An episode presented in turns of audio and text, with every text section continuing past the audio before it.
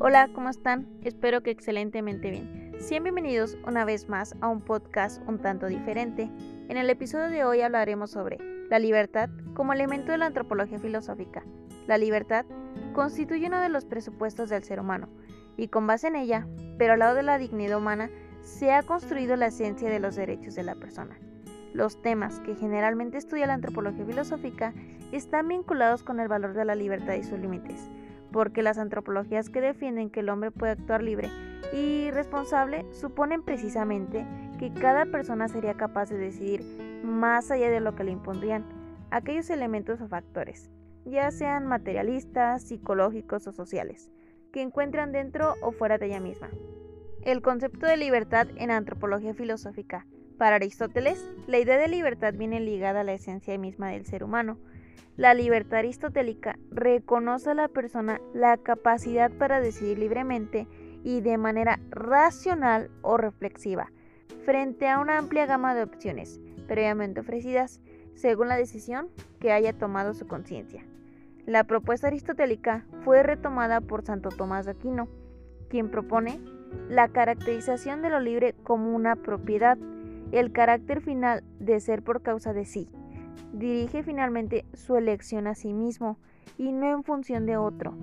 Y lo mismo vale para la primera de las ciencias, la metafísica, definida como ciencia. Immanuel Kant es la independencia de la voluntad respecto de cuanto sea ajeno a la ley moral, según su postura. Kant se empeña en subrayar que la libertad es una característica moral del ser humano, ligada a su racionalidad. Esa libertad moral no es una característica mental que pueda explicarla la psicología. Desde un enfoque empirista, Kant rechaza cualquier enfoque de la libertad que pretenda explicarla como el juego causal de una serie de impulsos, sentimientos o deseos, lo que es tanto como negar la libertad. Para Sartre, es importante considerar que la libertad no tenga ningún condicionamiento, ni de tipo esencial ni de tipo racional, pues cualquier condición limita la libertad y Sartre estaba buscando una libertad absoluta, sin límites impuestos desde fuera de uno mismo. La libertad es una condición de la acción, pues solo hay libertad si el hombre toma decisiones. Pablo es el responsable del descubrimiento del fenómeno del aprendizaje conocido como condicionamiento clásico, en el que un organismo aprende a responder a un estímulo al que normalmente no daría respuesta. Partiendo de esto, manejamos una libertad adoctrinada.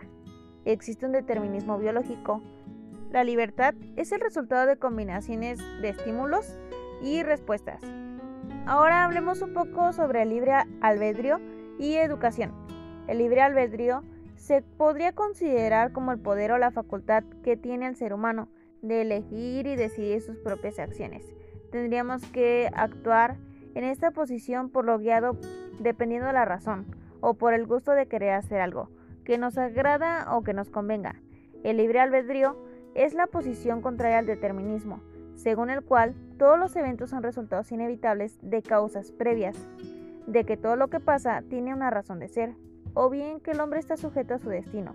Pero enfocado relacionado el libre albedrío con la educación, podemos decir que tenemos el libre albedrío desde el momento en que elegimos estudiar, qué estudiar y dónde hasta el momento de poder elegir cómo hacerlo y cuáles serían los métodos o herramientas más idóneas para aprender, en el caso del alumno, y en el caso del profesor en la manera de poder enseñar al alumno.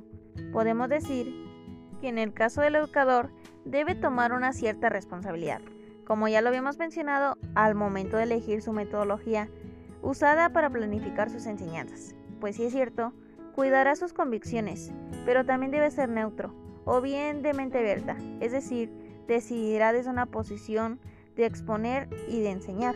La libertad de elegir siempre la vamos a tener a lo largo de nuestra educación, pues del alumno depende aprender y adoptar alguna postura o no. Determinismo y educación. El determinismo afirma que toda realidad está determinada o causada y se puede explicar por leyes naturales.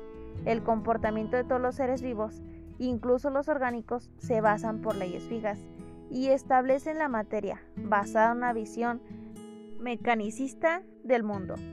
Mecanicista es la realidad que se tiene que entender como un gran mecanismo o máquina diciendo que el mundo es similar a un reloj enorme, donde los seres lo componen, entre los cuales los seres humanos actuarían de manera parecida a los muelles, ruedas de un reloj. En filosofía, se asimila la idea del determinismo a la del destino, en la cual todo lo que sucede está de antemano fijado, que hay un encadenamiento entre las causas y los efectos.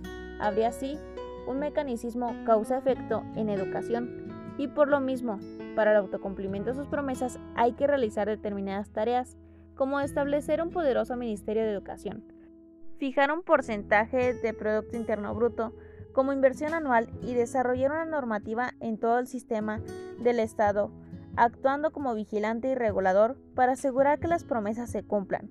El resultado esperado es fruto de la política educacional imperante, como el haber dado acceso a Internet a la gran mayoría de las escuelas, haber desarrollado un sistema de calificación y premios para los maestros más competentes, que son los que obtienen mejores resultados en el aula, haber enviado a miles de profesores a realizar pasantías al extranjero, etc.